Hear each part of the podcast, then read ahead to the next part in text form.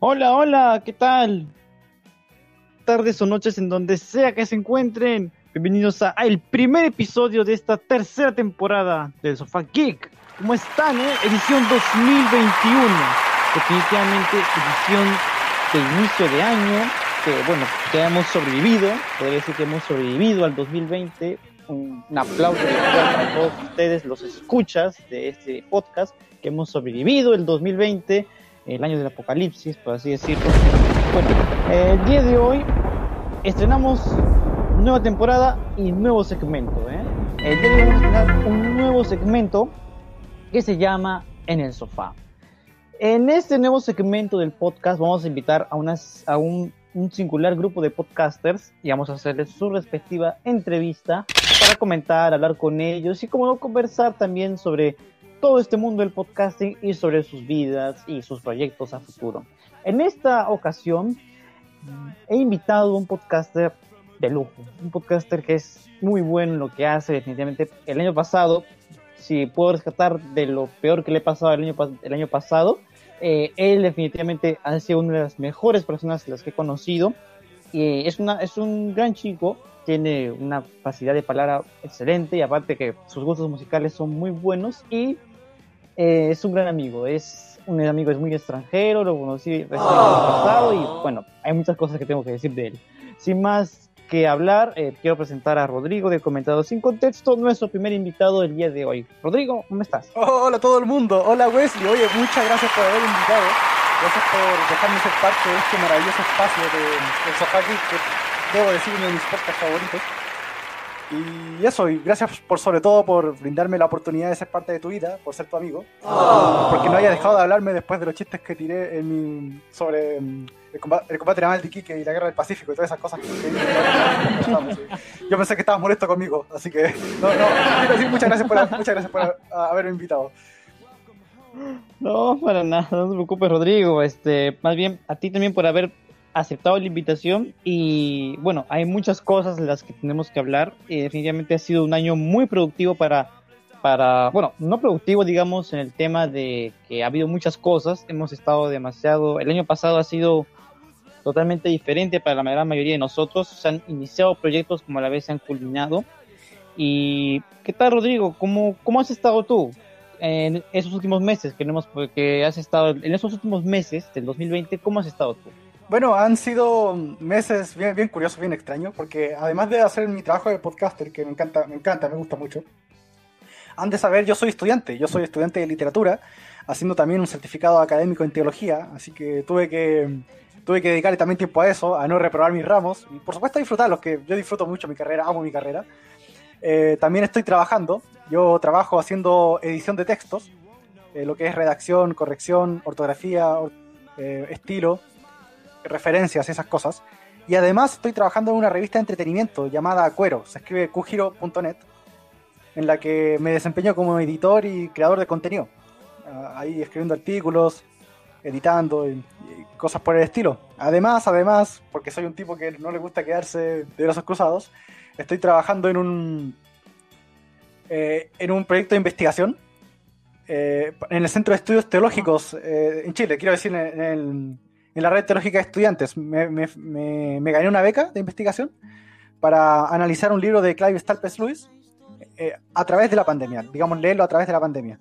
Y bueno, son un montón de cosas en las que estoy metido que, me gusta hacer, pero mi, pasatiempo por excelencia y, digamos la que es una de mis pasiones, como lo es el, lo es el podcasting, ahí sí que eh, frecuente y, y, constante, que es, es de lo que me gusta jactarme. Bien, excelente, Rodrigo. Este, bueno, primero, la pregunta de rigor, como siempre le hago a todos mis invitados cuando están en este programa. ¿Te sientes cómodo en el sofá? Ah, siempre. Ahora tengo, tengo así que sí, me siento muy cómodo. Muchas gracias. excelente, excelente. Muy bien. Comencemos con las preguntas de rigor. Bueno, para los que no te conocen o recién te escuchan por primera vez, preséntate ante la audiencia, Rodrigo. Um, ok, acabas de hacer una pregunta filosófica. ¿Es filosófica? Porque si es filosófica, hermano, vamos, vamos a estar aquí un buen rato. bueno, algo así, digamos, para las personas que recién te escuchan por primera vez y quieren saber qué es comentado sin contexto, explícate, expláyate. Ah, bien, bien. Eh, Bien, hola a todo el mundo, yo soy Rodrigo, soy Rodrigo Cáceres, de Comentarios sin Contexto, soy chileno, soy estudiante de literatura, eh, y bueno, tengo que contar un poco de esto. Yo estudio literatura porque amo las historias, y porque amo lo que se puede decir de esas historias y entrar en diálogo con esas historias. Entonces, Comentarios sin Contexto nace, bueno, como una, una, secuela, el tercer intento de hacer algo en Internet, de ser, de ser una, una personalidad de Internet, en la que yo quería quería conversar, eh, dialogar, reflexionar acerca de las historias que me encuentro, ya sea en forma de, mm, libro, que es lo lógico porque en literatura, pero también me, me, puedo encontrar con esas historias en forma de pintura, en forma de arquitectura, en forma de, eh, en forma de videojuego, en forma de serie, en forma de película. Y bueno, comentar sin contexto nace eh, cuando yo estaba de intercambio en España. Digamos, yo me fui de intercambio el primer semestre de 2020 y todo terminó como ustedes se imaginan y me quedé atrapado en, en, mi departamento de, allá de España. Y como cuando me di cuenta que no estaba haciendo nada con mi tiempo, digamos, más allá de estudiar online, supe que era, era ahora o nunca crear el podcast. Gracias a, a Liza, una chica que estuvo de invitada en mi podcast hace, hace un tiempo, que un capítulo que aún no sale, pero un capítulo que grabamos acerca de, de la obra de teatro La vida es sueño.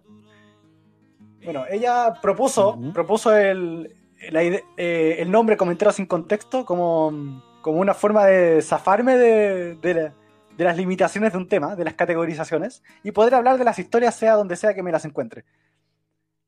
Y eso, inicié este podcast como una, una, especie de diario de vida, que está por ahí en, en, en Spotify, algunos capítulos en YouTube se están subiendo a poco también.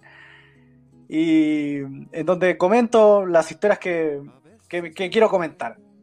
Eh, ya sea, em, empecé, empecé, por ejemplo, hablando acerca de mi experiencia escribiendo un artículo académico. Yo escribí un artículo académico sobre Sitges, que aún no, aún no está publicado. Luego empecé a hablar de anime, que ahí, ahí me empecé a ser más conocido. Empecé a hablar de Ariana Grande, ahí me conocían por otro lado. Y de a poco hemos ido creciendo. Muy bien, Rodrigo. De hecho, vaya que eh, el escucharte siempre es, siempre es un placer, de verdad. escuchar cómo cómo es que la mayoría de tus pasiones las tomas con tanta con tanto fervor y que, te gusta sobre todo lo que haces. Eh, comenzando con esta eh, pequeña entrevista, este nuevo segmento, aquí es para entrevistar a los podcasters y conocer cómo son ellos y para que todos en el mundo del podcasting podamos conocernos. Este segmento nació básicamente con el objetivo de poder conocernos en esta comunidad y sobre todo implementar la, lo que es el, compartir entre todos nosotros. Bien, Rodrigo, eh, ¿cómo fue el 2020 para comentaros sin contexto? ¿Consideras que hubo un crecimiento, hubo una evolución? O sea, comentaros sin contexto nace el 2020, así que yo creo que sí, sí, bastante. Como desde, desde, la inexistencia hasta la propia existencia. Eh, yo creo que fue un año desafiante, fue un año muy duro en muchos aspectos. Pero de lo que rescato eso, rescato que me, dio tiempo para estar solo y tener crisis existenciales y darme cuenta que tenía la oportunidad de sacar este proyecto a flote, que como te digo es el tercer intento. Yo en el, yo en el pasado eh, tenía un blog llamado La Bitácora Artística, que básicamente era lo mismo que comentar sin contexto, solo que por escrito. Y, y después de eso eh, hubo otro, otro proyecto llamado Dialogándolo, junto con Dango Roser, que la, la, chica que estuvo en, el capítulo conmigo acerca de la vez que se enfrentaron Marvel y DC en los 90. teníamos un proyecto. Ah, sí, el, el, Sí, el universo Amalgama. Teníamos la, la, intención de hacer un podcast juntos llamado, juntos llamado Dialogándolo. Eh, que básicamente también era lo mismo que Cometer sin contexto, solo que con otro nombre y siempre en compañía. Y ahora, bueno, esos dos proyectos habían fracasado. El primero por falta de tiempo y motivación y el segundo por falta de logística. Y fue en el 2020, eh, durante el encierro, que me di cuenta que tenía la oportunidad de hacerlo solo, que realmente no necesitaba de nadie, que solo faltaba una aplicación. Y luego en la aplicación es esta Anchor que estamos usando ahora para grabar, que por cierto patrocina mi podcast, por favor descarguen Anchor, esto no es un espacio publicitario. y eso, Así que fue, fue un año muy fructífero, fue un año en el que pude aprender mucho de mí, pude aprender mucho, mucho de Dios, digámoslo, yo soy una persona profundamente religiosa, entonces, de hecho la fe es el aspecto más, más importante de mi vida. Entonces, eh, todo eso en conjunción ha, ha provocado y ha, y ha facilitado que Comentarios sin Contexto se reproduzca, crezca y, y poder tener este espacio en el que conversar, ya sea solo, ya sea con, con amigos, acerca de los temas que me apasionan. Muy bien, de hecho, este, la mayoría de los podcasts, de los, los capítulos que tú haces, los haces con un tiempo anticipado. ¿Cómo es que haces para organizar tu tiempo, Rodrigo? ¿Cómo organizas tu tiempo entre el podcast, los estudios? ¿Cómo lo haces? Bueno, es una cosa muy loca, porque mm, me di cuenta de que las conversaciones que yo tenía con mis amigos desde hace tiempo, desde hace tiempo ya eran pequeños podcasts. Eh, me di cuenta ya en mi primer año de universidad que tenía muchas ganas de decir cosas, que tenía muchas ganas de conversar, que tenía muchas ganas de hablar. Y que la carrera bien, me capacitó para hacer análisis críticos de cosas, de, de historias, de literatura. Bien, la, la, la, carrera me capacita para leer críticamente un texto, para leer críticamente un libro y sacar lecturas de ahí y entrar en un diálogo con esa obra con bastante facilidad digamos, que, que antes, que, que, antes de entrar en la carrera. Probablemente hay personas que lo hacían de antes porque son mucho mejores que yo. Pero yo, yo, tuve, que, yo tuve que ser instruido. Entonces mm. me di cuenta que eh, se hizo, empezó a ser bastante fácil para mí en comparación con la persona que yo era antes de entrar a la universidad. Y esto se lo debo totalmente a mis profesores de la universidad que me capacitaron y que me enseñaron. Y en este aspecto, eh, bueno, al principio el, el, el, podcast empezó y salía una vez a la semana en ese momento. Y yo iba contra el tiempo, salía una vez a la semana y lo grababa el día anterior, lo preparaba toda la semana. Pero una vez que empecé a empecé a agarrarle ritmo, y una vez que empecé a invitar amigos, una vez que empecé a, a ver y a consumir obras con, como por gusto, y, y, darme cuenta de que casi, casi por instinto yo me encontraba haciendo uh, apuntes sobre las obras que veía. Bien, digamos, los apuntes de... El, hay un momento, un, hay un momento, un punto de inflexión, digámoslo. Eh, yo, mis primeros capítulos trataron sobre Sitges, sobre mi, mi, camino haciendo un artículo académico. Y luego, eh, eh, el primer capítulo que sale de esa, de esa órbita es un capítulo que dice sobre Eterno, que digámoslo es uno de mis animes favoritos, que, que he visto ya muchas veces. Que fue la primera vez que Rafiki estuvo en mi programa. Uno, el, mi amigo, el, el, fanático del anime, que siempre, siempre está ahí metido. Gracias. Sí, tiene inclusive un segmento en tu sí. podcast que está dedicado a algunos sí, animes. Tiene, claro, tiene un segmento para él mismo llamado Momento Wibo. Con, quien lo, eh, con ese tipo lo pasamos muy bien. Eh, es muy simpático. Eh, desde ese punto en adelante me di cuenta que empezaron a salir muy fácil los podcasts. Porque gracias a Dios tengo muy buenos amigos, tengo muchos amigos y muy buenos amigos que también tenían muchas ganas de venir a hablar conmigo en el podcast. Yo tenía muchos temas de los que hablar. Y, bueno, me di cuenta que grabé el capítulo sobre Death Note primer, primer capítulo sobre Death Note, porque grabamos cuatro, en un jueves en la noche. Y eh, los capítulos salían un viernes en la mañana. Pero ¿qué pasó? Dos días después, un sábado, eh, y grabé un capítulo sobre Inter Interstellar junto con Javier y, y Omar. Entonces, ese, ese capítulo quedó para el viernes siguiente. Y después grabé otro capítulo acerca de Death Note, sobre la segunda temporada de Death Note. La segunda temporada según Netflix, porque los, los últimos capítulos. Y eso salió para el viernes siguiente y sin darme cuenta empecé a, acumular capítulos sin estrenar. Salió muy natural, salió muy natural, porque digámoslo, digámoslo, digamos la verdad, yo antes quería ser youtuber, pero ser youtuber implicaba grabar audio y editar video, y después decepcionarme porque veía el resultado y veía que me convertía en una mala copia de DioScript. No, de verdad, de verdad, me, me, pasaba. Yo me grababa, me grababa, grababa videos, hacía videos, y después eh, los que los dejaba ahí juntando polvo, y después veía un video de Dayo y me daba cuenta que yo era una mala copia suya. Y eso me decepcionaba, porque no porque Dayo sea malo, a mí me encanta Dayo, pero la, si uno, yo quiero hacer un aporte en, en la plataforma donde esté. Y en comentarios en, sí. claro, quiere ser Claro, quieres tener un estilo, un estilo propio, algo tuyo, que, algo muy personal. Que sí, más, más, que eso, más que eso, yo diría que me gustaría hacer algo que, que, la, que la gente sienta que es un aporte, que no, no se encuentre con lo mismo de siempre. Y me di, cuenta, me di cuenta que al menos en YouTube yo ya no era capaz de hacerlo. Porque había consumido YouTube toda mi vida y que mm, al hacerlo yo me convertía en mala copia de otros youtubers. Si no era Dayo, te lo digo, habría sido Dai, de Me Dicen Dai, habría sido Mr. X de Top Comics, habría sido eh, Enric de Adictos Oh. a la Filosofía, habría sido Pipex Man de Pipex Man, habría sido Danny Z de Talk Nvidia. Entonces me, di cuenta que lamentablemente dentro del mundo del- de YouTube yo no, no, no encontraba el modo de ser original, ni de ser un aporte, ni de entregar algo nuevo. En cambio, en el mundo del podcasting, que llevaba relativamente poco tiempo eh, escuchando podcast, eh, yo ya tenía un estilo propio, porque yo ya tengo un estilo de hablar, una forma de conversar, una forma de hacer amigos, una forma de ver historias, que es muy propia y que se ha ido desarrollando a medida que, que yo he ido creciendo, que otras personas han incidido en mí, que he ido aprendiendo y que, eh, como la diversidad hace hermoso el mundo, yo no era igual que otra persona. Para mí es muy fácil, es muy fácil porque el, pod- el podcasting much- muchas veces es eh, encender el micrófono y empezar a hablar, empezar a hablar y ser yo mismo. Yo no soy un personaje cuando, cuando hago post, podcast, yo, yo soy, soy yo. A veces me escucharán más feliz, a veces me escucharán más triste, a veces más apagado, a veces más prendido, pero siempre soy yo. Entonces, al no tener que hacer un guion, porque yo no hago guiones, guiones, solo tengo apuntes.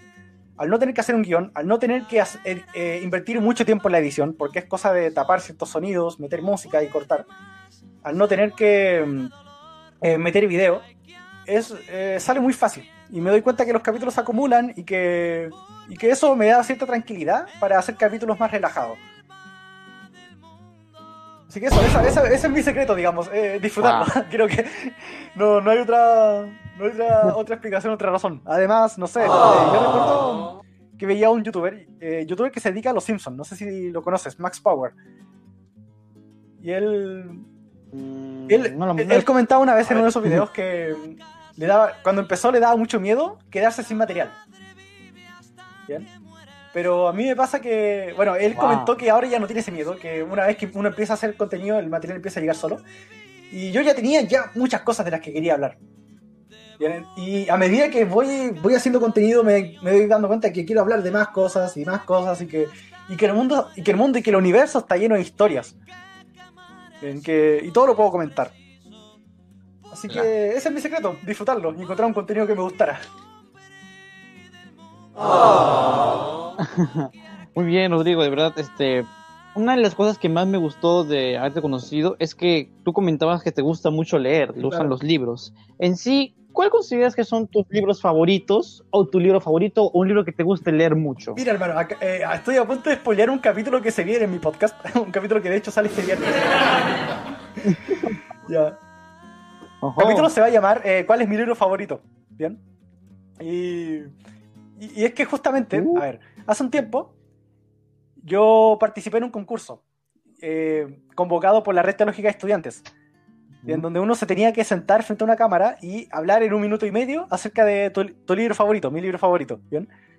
Y lo tenías que comentar como ciertas co- cosas que te gustaran del libro, cosas que no, y qué cosas rescatas, bla, bla, bla, bla. Eh, pequeña anécdota, yo me equivoqué al leer las, las instrucciones y en lugar de hacerlo en- de 1 a, de, de a 1,5 minutos, lo hice de 1 a 5 minutos. Hice un, hice un video de 4 minutos y tanto, siendo que solo podía hacerlo de 90 segundos. Yo, yo tenía un guion todo preparado. Y entonces, eh, de hecho, el capítulo que sale este viernes lo grabé justamente como desahogo, porque yo ya tenía un guion preparado para ese video y dije, no, esto no lo pienso desperdiciar. Ver, mi libro, mi libro favorito es uno de. Clive Stalpes Lewis, que de hecho es el mismo de que voy a hacer la investigación para, con la beca. Se llama Las cartas de Scrutopo. ¿bien? Ah, No es un, no es un libro. Ya, la traducción. Históricamente se ha traducido como cartas del diablo a su sobrino, pero yo no, yo no le creo esa traducción porque es muy, muy engañosa. Las cartas de Scrutopo eh, va de un, de un demonio que le envía cartas a su, sobrino dándole consejos para llevar a su humano a la condenación. Lo interesante de ese libro, creo yo, es que presenta el infierno como mm, un conjunto de oficinas, eh, haciendo sátira de las relaciones de poder burocráticas a las que Luis está haciendo referencia, que digamos es, el régimen nazi, y de cómo los, las atrocidades del régimen, si bien son cometidas en el campo, ya sea en campo de concentración o campo de batalla, son planificadas en una oficina, y por lo tanto esa oficina es tan demoníaca como eh, la instancia misma de, de la atrocidad. yo, bueno, esa, esa, ese es mi libro favorito, porque toca dos temas que a mí me gustan mucho, como son las relaciones de poder y, lo demoníaco. De, hecho, lo demoníaco, el estudio de, los demonios, de los satánicos, es mi, campo de, mi campo de estudio en la literatura. Es a lo que le he dedicado todo, casi, mucho tiempo de mi carrera. Y siempre que me dan libertad para investigar lo que yo quiera, eh, elijo esos temas, eh, ya, ya, sea en tal o cual libro o en tal o cual instancia. Eh, ahora, literatura en general, no sé si tengo favorito. Me he, jactado, me he siempre de haber leído de todo. Recuerdo que por un tiempo pasé por un, periodo de fanatismo por Jordi Sierra y Fabra, un escritor español que hace novelas juveniles. Pero hoy en día, hoy en día creo que estoy más abocado a la ciencia ficción y especialmente a la obra de George Langeland que es un, libro de hecho que estoy leyendo para comentar sin contexto a petición de las mecenas, y que trata acerca, de, bueno, toda la obra de Langeland trata acerca del hombre convirtiéndose en monstruos, que vendría a ser la gran, la gran tesis que Langeland trabaja en su obra. Eh, de hecho, su obra más conocida, La Mosca, eh, es, es paradigmática al momento de entender ese, pensamiento. Claro, el libro que yo estoy leyendo, llamado Robots Pensantes, no, no trata ese tema, no trata el tema de la mosca, pero tiene otros, otros relatos en, donde también lo, también lo trabaja. También eh, debo decir que me, estoy muy interesado últimamente en la, en la literatura victoriana, específicamente en la Semana, Front, la semana Fronté, como lo es Emily, Emily Bronté, Ana Bronté. Y, y eso, eh, son, son, cosas con las que he venido trabajando. No te podría decir que, que a nivel general qué es lo que más leo, porque no creo tener un género definido. Pero mm, me encanta leer, me encanta leer. Ya te comenté mi libro favorito, me encanta El Señor de los Anillos, me, eh, los, terminé en la universidad. Pero creo que todos pasamos por esa fase, así que no, no me siento muy especial en ese aspecto. Wow, Rodrigo, de verdad, este, mira, mientras estabas diciendo los libros estaba apuntando los nombres para buscarlos y leerlos, ¿ah? porque es un mundo de verdad todo lo que es la lectura, es un mundo impresionante. Cuando cuando te, eh, te gustaban los libros, me dijiste que tenías una carrera en especial que es la literatura. Eh, ¿Esto, la literatura, es lo que más te apasiona de tu carrera o qué es lo que más te apasiona? ¿Qué es lo que más te gusta de la carrera que estás estudiando? Hermano, has hecho, una, has hecho una pregunta que yo no he sido capaz de responder en los cuatro años que llevo estudiando. me pasa que la carrera me encanta. Y todo lo que veo en la carrera me encanta, todo me gusta. Hay cosas en las que te puedo decir que soy mejor que en otras. Bien, pero todo me gusta. Por ejemplo, lo que es lingüística, me encanta lingüística, pero debo admitir que no soy tan bueno en lingüística. Bien, eh, veo a mis colegas, a mis profesores y a mi, a mi entorno, y veo que ellos son mucho mejores lingüistas que yo. Entonces, eh, me gusta mucho, pero no soy el mejor ahí, ni, siento que puedo hacer un aporte en lingüística. En literatura, por otro lado, siento que sí, siento que sobre todo lo que es eh, hacer entrar en diálogo la literatura con la teología, que de hecho yo estoy, además de, estudiando, de estudiar literatura, hago un certificado académico en teología en mi universidad. Por lo tanto, ambas disciplinas las hago dialogar y las, y las hago mm, compartir.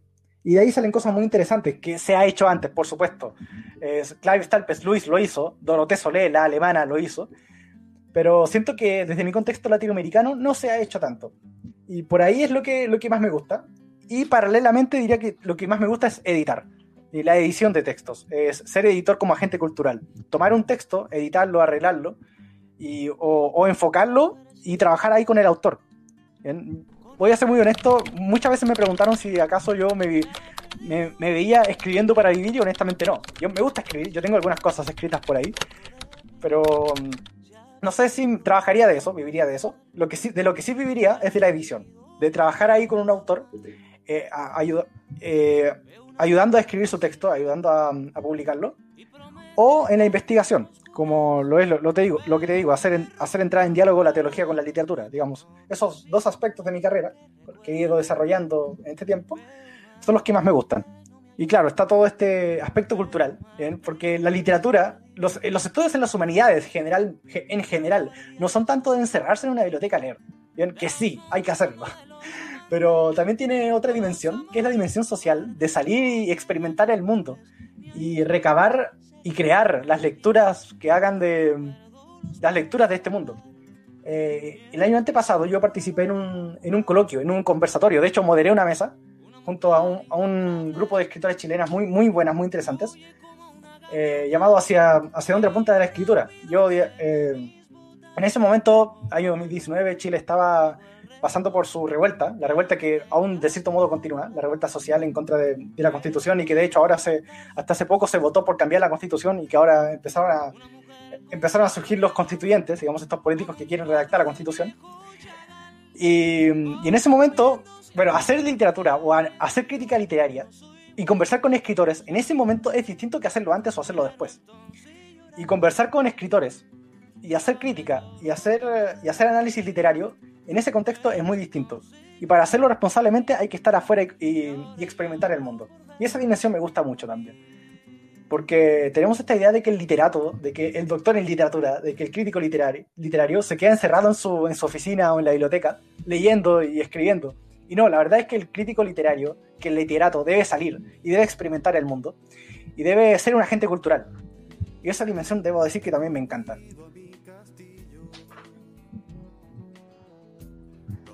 Wow, Rodrigo.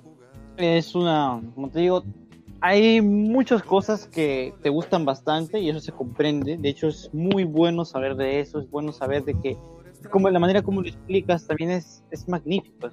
Es, simplemente es magistral y Chile está pasando por una etapa de cambio y tú estás siendo parte de ese cambio, así que debes estar muy, digamos, eh, satisfecho con los resultados o aún en la espera de ellos. Claro, digamos, ya se votó por cambiar la constitución, o sea, más, más que por cambiarla realmente, se votó por redactar una nueva constitución. Ahora debemos votar por los constituyentes. Yo, por supuesto, estoy.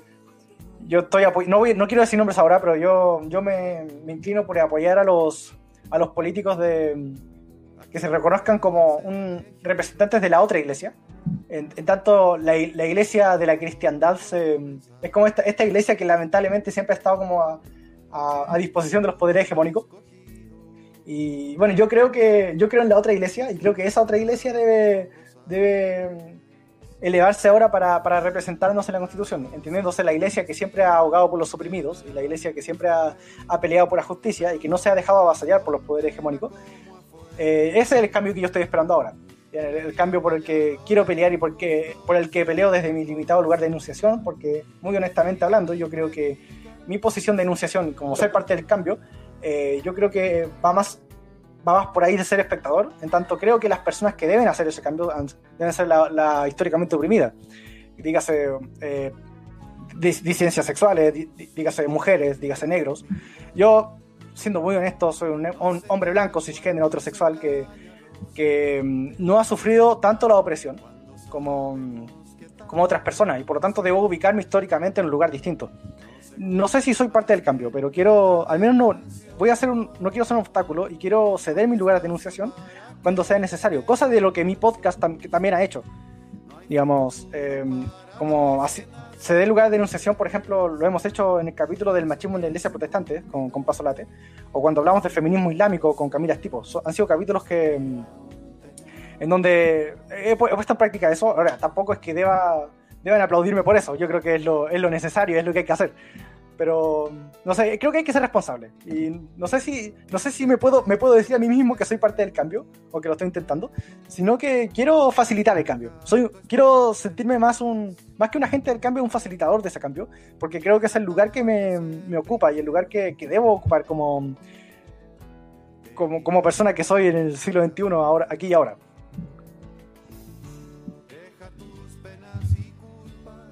Bien dicho, Rodrigo. Ahora como divulgadores de información, porque más allá de ser podcasters o entretener, también somos como divulgadores de información, debes tener grandes referentes en el tema de lo que es de tu campo, la literatura.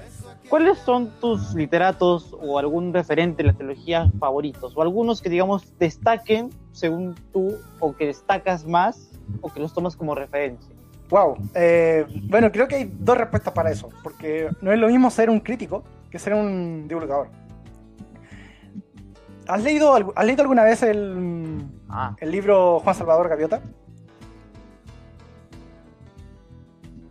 Ah, bueno, Juan Salvador Gaviota es un, es un, libro que cuenta la historia de una gaviota que logra, logra volar tan rápido que traspasa el tiempo y llega a otra dimensión en donde otras gaviotas eh, tratan de volar tan rápidas, tan, tan rápidas como posible digamos, Juan Salvador está atrapado en nuestro, mundo, en donde eh, tratar de volar por volar, volar como un fin en sí mismo está mal visto.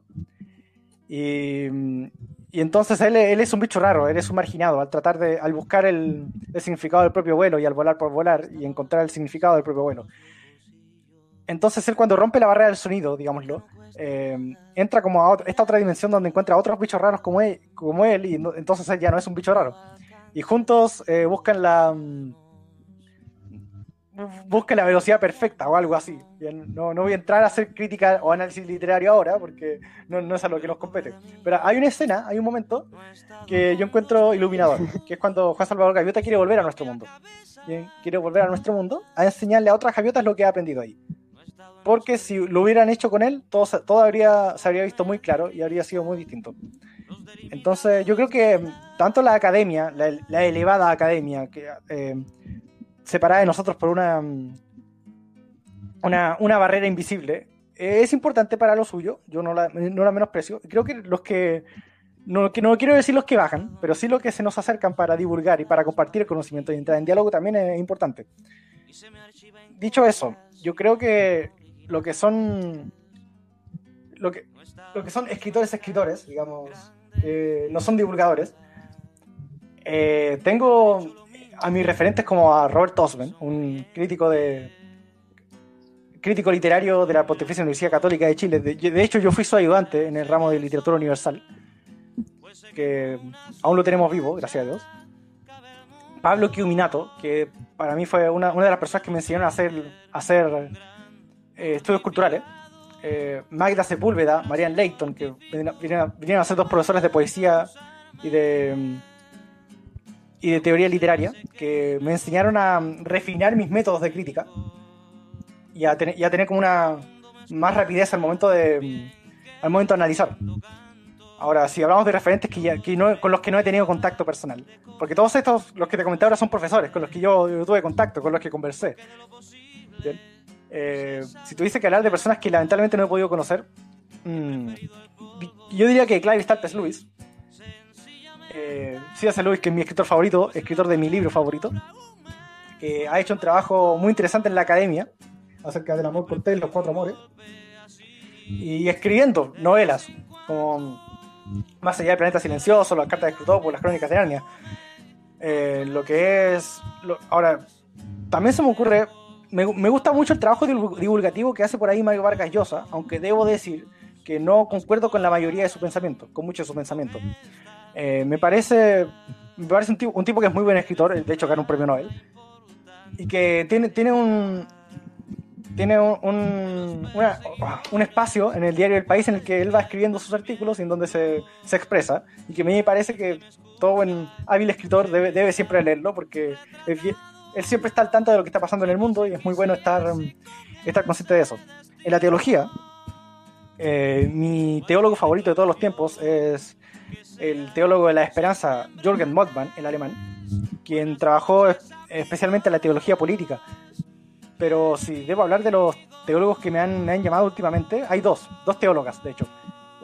la esposa de Moltmann, llamado Elizabeth Moltmann Welbel, que ha trabajado en la teología erótica, y especialmente Dorothée Solé, que ha trabajado, que de hecho comenté sobre ella en, en una ponencia que hice sobre Eduardo Gatti hace unos meses, y ella habla mucho de encontrar las preguntas por lo sagrado en los textos paganos, en los textos no cristianos. Eh, y eso, no, no, sabía qué otra cosa decirte. Me, gusta mucho el trabajo que hace Enrique en Adictos a la Filosofía, el, canal de YouTube. Él, es un divulgador espectacular y de hecho he acudido a él para que me explicara, no, no directamente claro, eh, sino eh, viendo sus videos, para que me explicara conceptos filosóficos que yo no he terminado de entender. Y, y eso. Wow, Rodrigo, de verdad, este, como te digo, eh, hay muchas personas, muchas referencias, como digo, sigo tomando apuntes de lo que me estoy diciendo porque es enriquecedor escuchar todo ese conocimiento que, que tú has adquirido con el paso del tiempo y a tus a tu tan joven edad considero que es un bueno, es grande para, digamos, este mundo que necesitamos de personas más cultas, de personas con mejor criterio de vida y con, con esa perspectiva sobre lo que es lo que quiere hacer. Muy bueno, Rodrigo, de verdad. Este, ¿cómo, ¿Cómo es que te llevas tú con tus amigos? ¿Cómo has conocido a la mayoría de tus amigos? ¿Tu ambiente amical consideras que es te A ver, aporta eh, bastante? Hay un. Yo creo que tengo muy buenos amigos, pero eso no es mi mérito. Hay un, hubo un periodo de mi vida, eh, por- dígase antes de mi conversión, en que yo. ¿Has conocido a esos chicos edgy del de la escuela que se creen Sasuke? ¿Bien? Que se, se, cree- se creen Sasuke y Naruto y se sientan solos en el para, ser- eh, para parecer misteriosos e interesantes. de los que se Sí, hacen los, los, este, Bueno, los antes únicos de convertirme, diferentes, antes de, que Dios llegara a mi vida, yo era de esos tipos. Bien. Y por lo tanto, claro, eh, los amigos que tenía eran, no eran amigos de verdad o probablemente no me consideraba su amigo. Y era mi culpa, era mi culpa porque yo con mi propia actitud les alejaba. Y, y no tenía relaciones, de, relaciones reales, relaciones de verdad, más allá de mi familia. Sería luego de mi conversión, cuando empezaría a tener amigos, no necesariamente cristianos, porque el Evangelio nos manda mm, a expandir el Evangelio y no, no hablar solamente con cristianos, sino quedarnos en nuestro espacio de confort. Pero luego de que Dios llega a mi vida y me convierto, eh, Él me mostró que mi identidad no era esa, no era la, no era la de Sasuke, sino la de un tipo un poco más, un poco más abierto. Y a, a partir de ese momento empecé a hacer amistades que realmente son, son amistades y que empezaron a enriquecerme y empecé a aprender de ellos, empecé a aprender de ellas. Eh, Paso Late, de hecho, de, las de las personas que han estado en mi podcast, Paso Late es mi amiga más antigua. Y en que de hecho, digámoslo, Dios la usó para llevarme al Evangelio, digamos, fue a través de ella. Así que ella, más, más que mi amiga, para mí es una, una hermana mayor. ¿bien? Y de ahí en adelante, bueno, lo que fueron amigos del colegio, amigos, sobre todo amigos de la universidad. ¿bien? Porque uno entra a la universidad y te encuentras con... Yo cuando estaba en el colegio, en la escuela, eh, me, me- me sentía a veces un bicho raro, un extraterrestre, por, por mis gustos, por mi- mis deseos, por las cosas que buscaba, por las cosas que quería. Pero una vez que uno entra a la universidad, y esto supongo que le pasa a todo el mundo, eh, se encuentra con personas que tienen intereses parecidos, no, no exactamente iguales, pero bien parecidos. Y me encontré con una buena cantidad de gente, como Rafiki, como Ser de Luz, como Liza, como Asiul, que eh, encontraba, en- también teníamos el deseo de sobreanalizar cosas y conversar y aprender. Y encontrar en la literatura y encontrar en las historias las cosas que nos apasionaban. Y bueno, no solo, no solo a través de mi carrera. eh, el día de ayer nada más estoy grabando un capítulo con un amigo llamado Rafa, que lo conocí en la universidad, él es filósofo, hablando acerca de la muerte. Y, con Francia Castro, de hecho, uno de los primeros capítulos que grabé acerca de las editoriales cartoneras, ella es fonoaudióloga. Lo que ocurre es que una, una vez que te encuentras con personas que tienen intereses parecidos, eh, yo, no siento yo que haya hecho nada al respecto para tener esos amigos. Yo siento que son amigos que no merezco. Pero que Dios me ha dado la oportunidad de tenerlos ahí. Y que... mm, No recuerdo cuál era tu pregunta, pero creo que...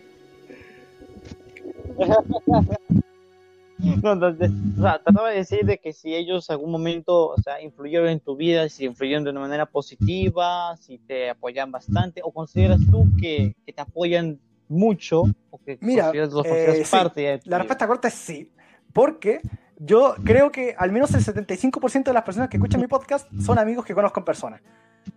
Bien. Eh, yo, por ejemplo, Ser de Luz es una de, es una de esas personas que. son- Ser de Luz y Lucky Punch son. Bueno, todos estos son seudónimos, no se llaman así. Claramente. Aún falta ni modo bien, ¿ah? Eh, Ser de Luz y Lucky Punch son personas que. que escuchan, escuchan con mucha frecuencia mis capítulos y de hecho lo comentan conmigo, hablamos de ellos. Y bueno, sé que no solo ellos, también sé que hay amigos que no lo aceptan pero que también me escuchan. Eh, a diferencia de mi familia que nunca oye mis capítulos. o sea, con suerte mi papá escuchó el capítulo que hicimos sobre él, cosa que está muy bien porque finalmente son, son personas ocupadas.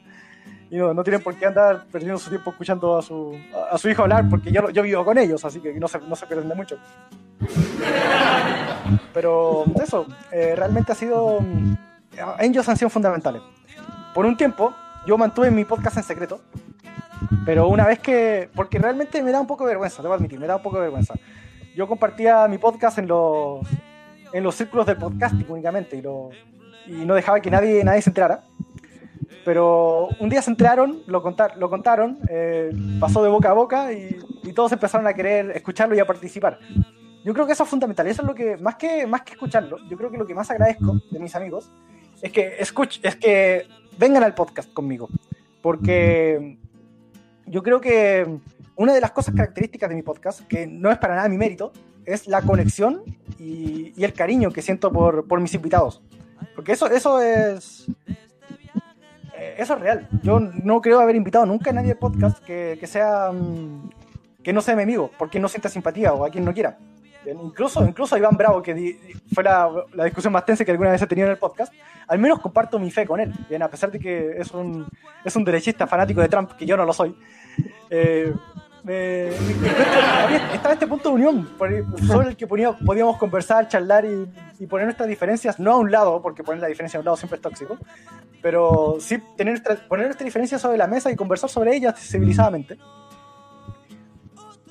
Creo que, creo que eso, esa es el gran aporte que hicieron mis amigos. Eh, más que escucharme, estar ahí conmigo y conversar conmigo.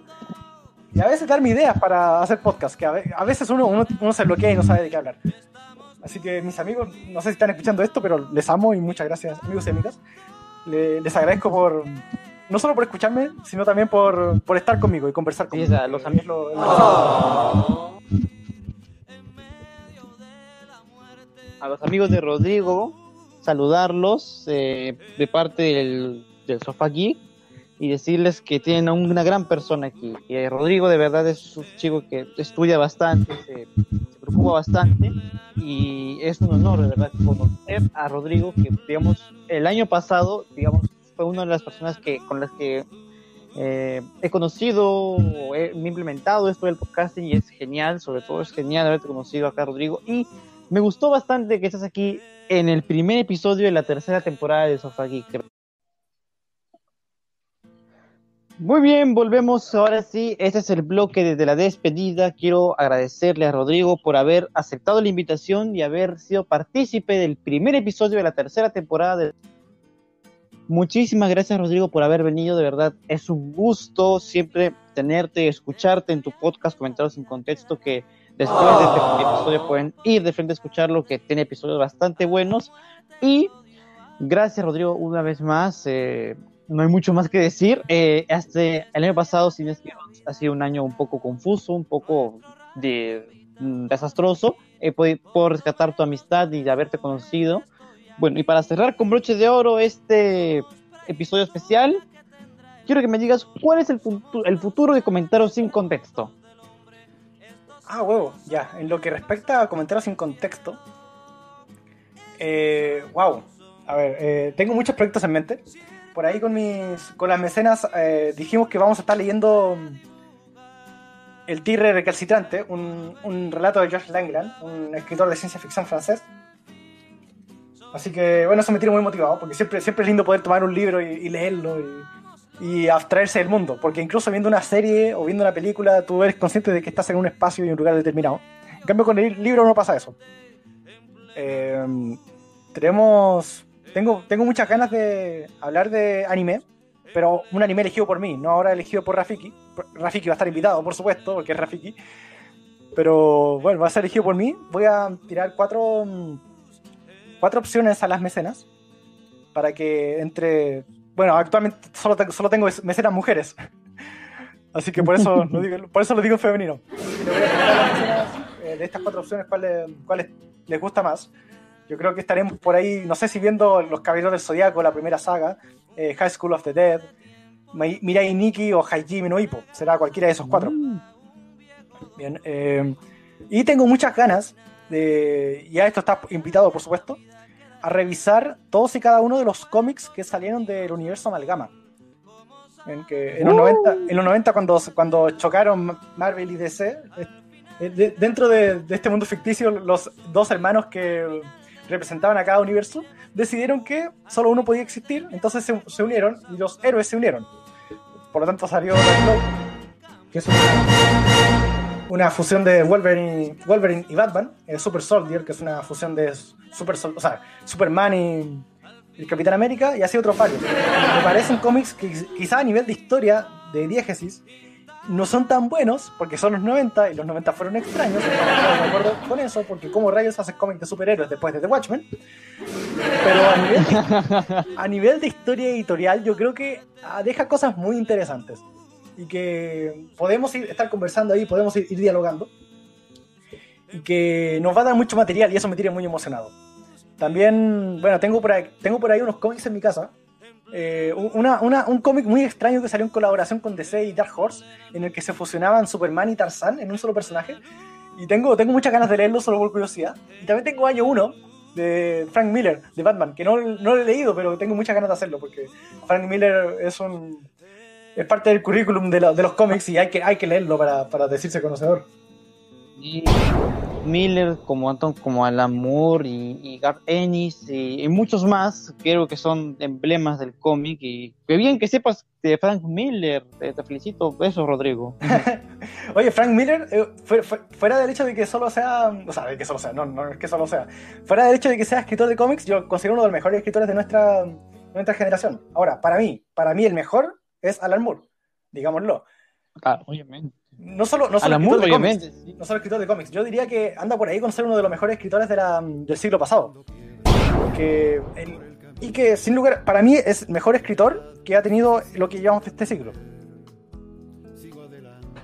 Sí, hay, hay grandes este, cómics que ha hecho este Alan Moore. Y me gustaría algún día, vamos a pasar en mi podcast de adelanto, de, en mi podcast vamos a tomarnos un tiempo y analizar The Killing Joke desde la perspectiva de Alan Moore Vamos a hacer una investigación. Si quieres, estás invitado. Invito a ti y a todos los oyentes de Comentados sin Contexto a que escuchen el episodio. Va a ser muy pronto.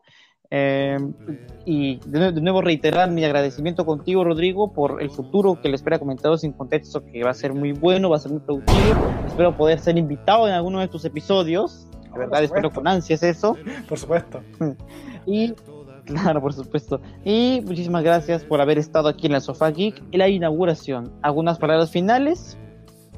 Eh, bueno, te agradezco, Wesley, por haberme, haberme invitado. Eres, como, como te he dicho, el, el, mejor amigo que he hecho haciendo podcast. Y, y yo creo que, creo que ya lo dije, pero lo repito. Si comentaros sin contexto se cancelara aquí y ahora, eh, habría valido la pena solo por haberte conocido. Eh, a los oyentes de Sofa Geek quiero, quiero decirles que aprovechen este tipo, que aprovechen a Wesley porque es un tipo muy, muy entregado a lo que hace. Y hace un podcast muy bueno. Yo digo con toda seguridad es uno de mis podcasts favoritos. Eh, agradezco al público de Comentarios sin Contexto que sin duda tuvo que haber, haber pasado por este espacio, porque los conozco, yo sé que aunque, aunque sean cinco, ahí están. Y eso, oye, te agradezco enormemente por haberme invitado y, y, a todos, bueno, Dios les bendiga mucho y que, y que vaya todo bien y que este año sea, sea fructífero, que se cumpla sobre todo la, la voluntad de Dios ante todo. Eso.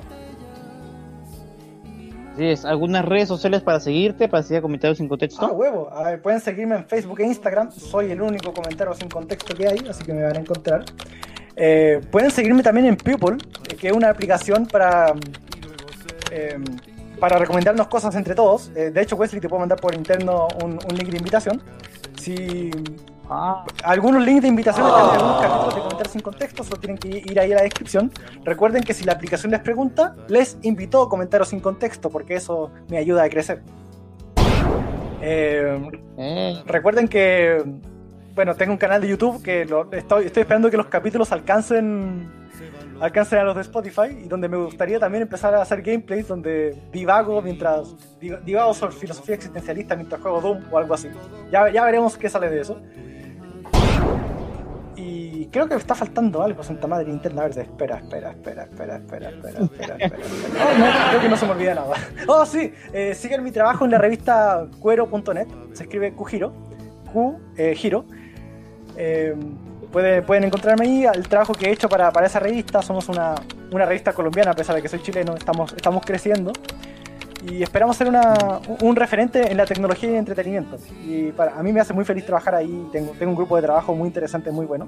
Así que pasen a conocernos. También tenemos videos en YouTube para, para que pasen a vernos.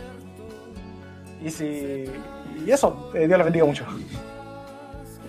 Oh, muchísimas gracias a ti, Rodrigo, por haber participado en el episodio. Recuerden que pueden seguirnos a nosotros como en SofaGeek, tanto en Facebook como en Instagram. Muchísimas gracias a todos ustedes por habernos escuchado. A ti, Rodrigo, por haber sido partícipe de este gran Es episodio. Es- Inicio de la tercera temporada de SofaGeek. Se vienen muchísimas cosas. Este es un episodio bastante especial. Gracias a Rodrigo por haber estado aquí y gracias a ustedes por habernos escuchado. Síganos en Spotify, en Anchor Podcast, Google Podcast y Apple Podcast. Conmigo será hasta un próximo episodio y con Rodrigo será hasta una próxima oportunidad. Muchísimas gracias a todos ustedes por haber venido hasta aquí y gracias. Mucha fuerza. Adiós.